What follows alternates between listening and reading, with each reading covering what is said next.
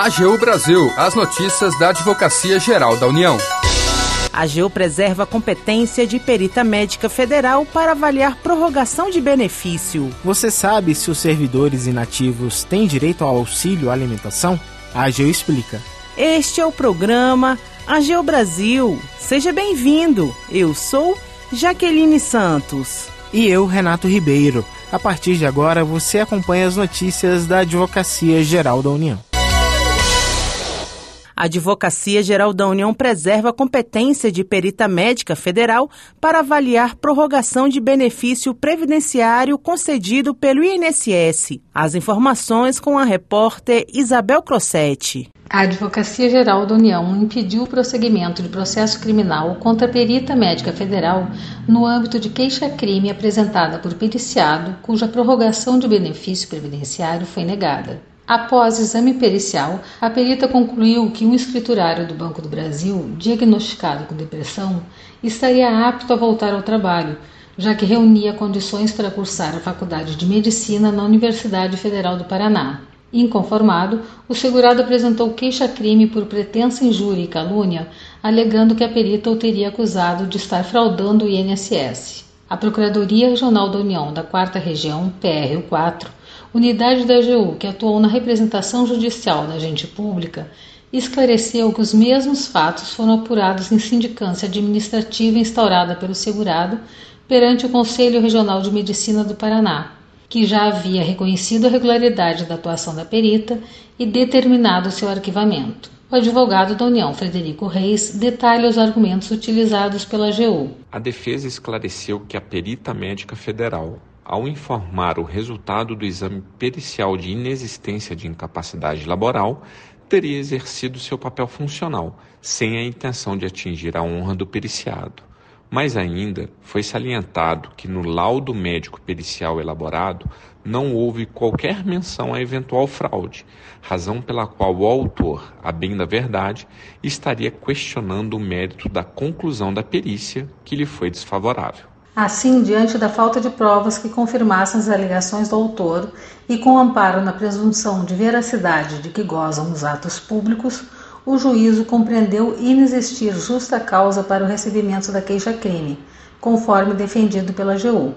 Frederico Reis destaca a importância da decisão. Trata-se de relevante decisão judicial que abre início obsta o prosseguimento de processo criminal e, consequentemente, que evita que agentes públicos que regularmente desempenham funções de fiscalização e de controle se sintam inibidos, intimidados e fragilizados no exercício de seus mistérios funcionais, o que, em última análise, poderia comprometer o adequado funcionamento do serviço público. Da AGU, Isabel Crossetti. Nesta semana foi lançado o livro Reflexões Jurídicas Contemporâneas, estudos em homenagem ao ministro Douglas Alencar Rodrigues, do Tribunal Superior do Trabalho. A obra conta com artigo assinado pelos procuradores federais Bruno Bianco Leal, atual advogado-geral da União, e Francisco Ayrton Bezerra, chefe de gabinete do ministro. Intitulado Programa Emergencial de Manutenção do Emprego e da Renda, Adequação Jurídica e Resultados, o artigo traz a experiência vivida por ambos em um dos maiores programas de geração de emprego do país. Atuando na jurisdição especializada desde o ano de 1990, o ministro Douglas Alencar Rodrigues também desenvolve uma exitosa carreira acadêmica em Brasília.